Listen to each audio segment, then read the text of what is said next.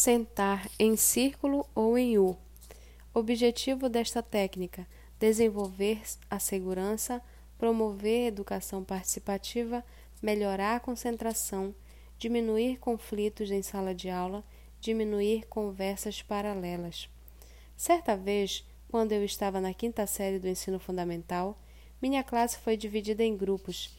Cada grupo tinha de apresentar um trabalho na frente da turma. Muitos do meu grupo se recusaram a fazer tal façanha. Eu, mais ousado, fui em frente. Jamais tremi tanto. Minha voz ficou sufocada. Parecia tão fácil falar dentro do meu quarto, mas eu não conseguia coordenar minhas ideias na frente da classe. Hoje dou palestra para milhares de pessoas numa plateia, mas não foi fácil superar esse conflito. Por que é tão difícil falar sobre nossas ideias em público? Porque muitos têm dificuldade de estender a mão e fazer perguntas num anfiteatro? Porque algumas pessoas são eloquentes e seguras para falar com os íntimos, mas completamente inibidas para discutir suas opiniões com estranhos ou em grupos de trabalho? Uma das grandes causas é o sistema escolar. Apesar de parecer tão inofensivo enfileirar os alunos um atrás do outro na sala de aula, esta disposição é lesiva, produz distrações e obstrui a inteligência. O enfileiramento dos alunos destrói a espontaneidade e a segurança para expor as ideias. Gera um conflito caracterizado por medo e inibição.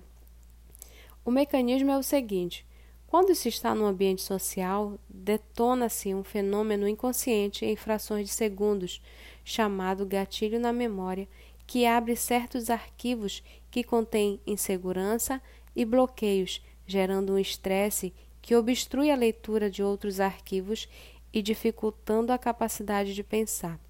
As grandes teorias educacionais não estudaram os papéis da, da memória.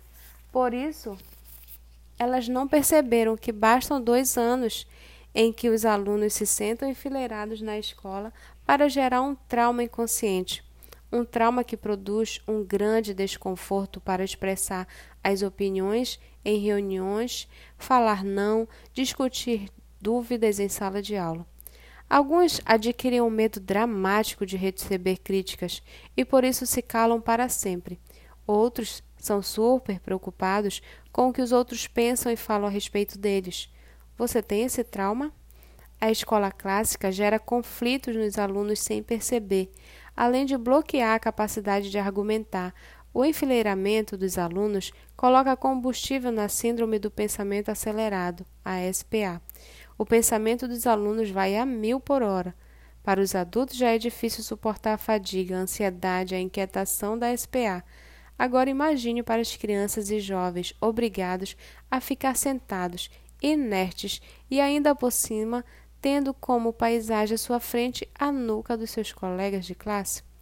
Para não explodir de ansiedade, eles tumultuarão o ambiente, terão conversas paralelas, mexerão com seus amigos.